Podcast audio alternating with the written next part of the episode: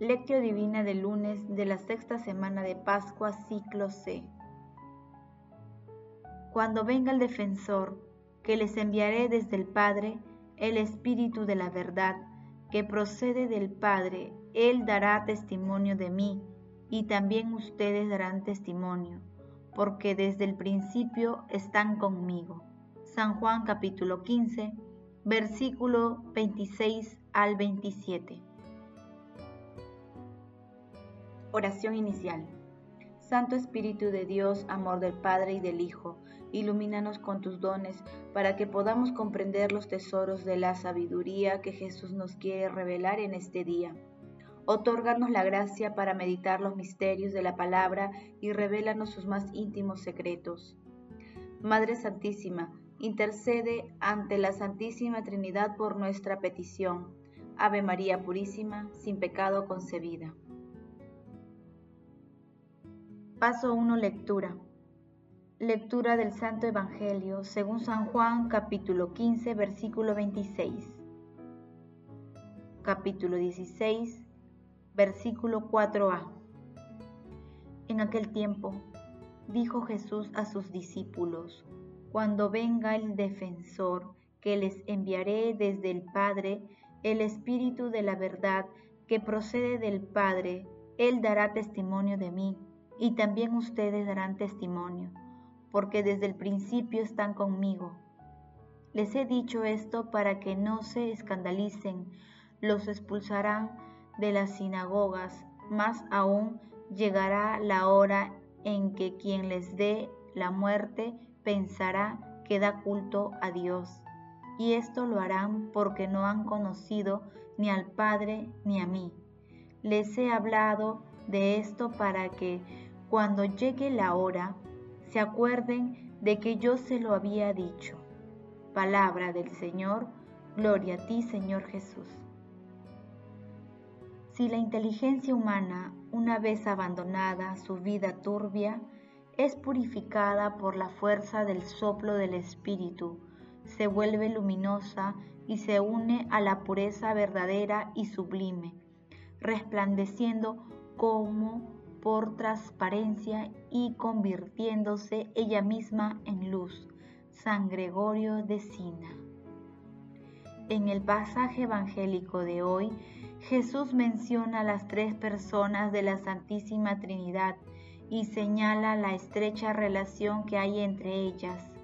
Asimismo, deja claro que cuando Él ya no esté, empezará el tiempo del Espíritu, indicando que la misión de sus discípulos será dar testimonio de Él. También Jesús da a conocer que se vienen tiempos duros, que las acusaciones y persecuciones del mundo contra Él se propagarán hasta el fin del mundo en la vida de sus discípulos y creyentes. Por eso, el Espíritu Santo testimonia a su favor y como testigos se suma el testimonio del discípulo y se hace oír a través de éste. El Espíritu Santo es la presencia constante de Jesús en la humanidad y entre sus creyentes. Su acción es sobrenatural e invisible para el mundo y sus manifestaciones solo pueden ser conocidas a través del seguidor de Cristo. Por ello, antes de enviar a sus discípulos de dos en dos, Jesús previno a los doce. Cuando los arresten, no se preocupen de lo que van a decir o de cómo lo dirán. No serán ustedes los que hablen, el Espíritu de su Padre hablará en ustedes. San Mateo capítulo 11 versículo 19. De esta manera, el Espíritu Santo los convirtió de tímidos en audaces y valerosos discípulos. Paso 2. Meditación. Queridos hermanos, ¿cuál es el mensaje que Jesús nos transmite a través de su palabra?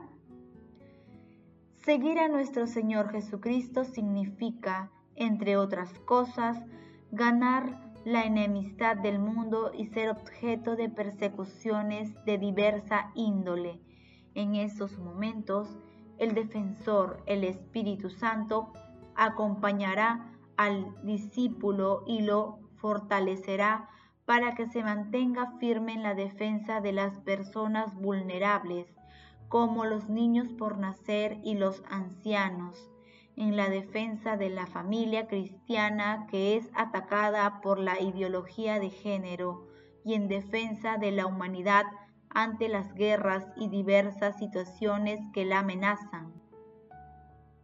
Aun cuando el mundo no nos persiga abiertamente, nuestra vida debe testimoniar y muchas veces sin palabras a nuestro Señor Jesucristo. Nuestra conducta cotidiana debe ser evangelizadora. Meditando la lectura de hoy, respondamos de corazón. ¿Reconocemos la acción del Espíritu Santo en nuestras vidas? ¿Cómo testimoniamos a nuestro Señor Jesucristo? ¿Cómo respondemos a los rechazos del mundo por nuestras creencias cristianas? Que las respuestas a estas preguntas nos ayuden a ser conscientes de que el Espíritu Santo nos acompaña siempre y es la presencia continua de nuestro Señor Jesucristo en nosotros. Jesús, María y José nos ama.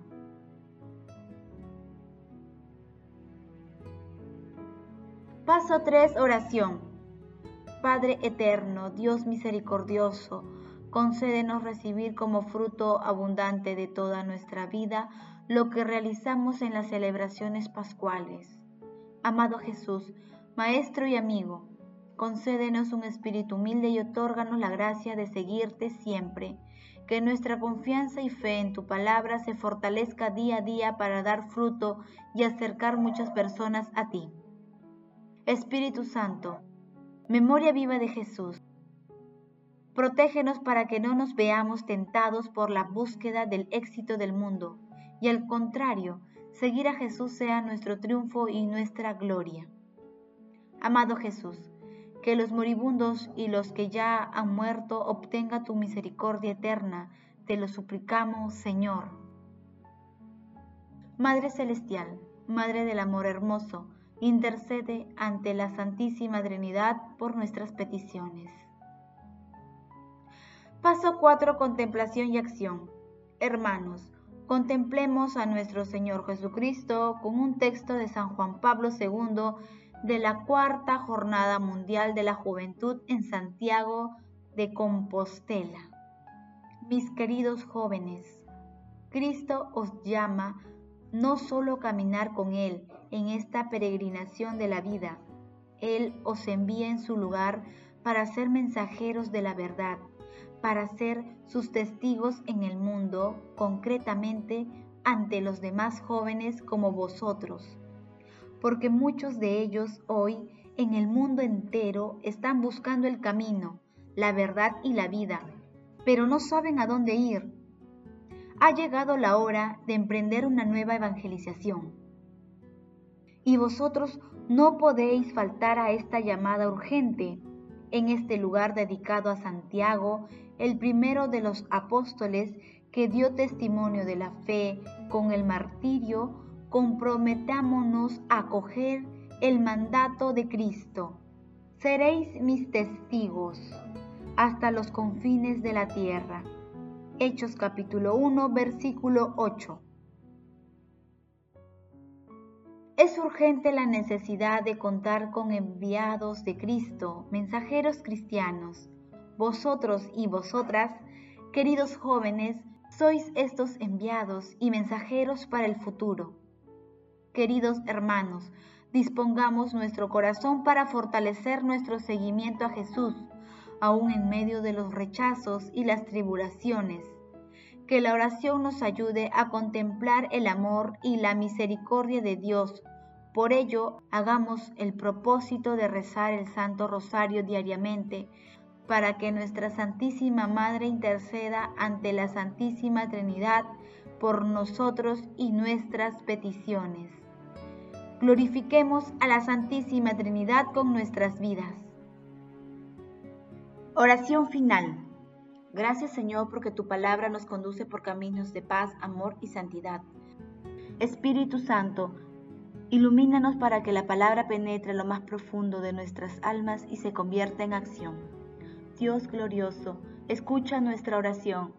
Bendito seas por los siglos de los siglos. Madre Santísima, intercede ante la Santísima Trinidad por nuestra petición. Amén.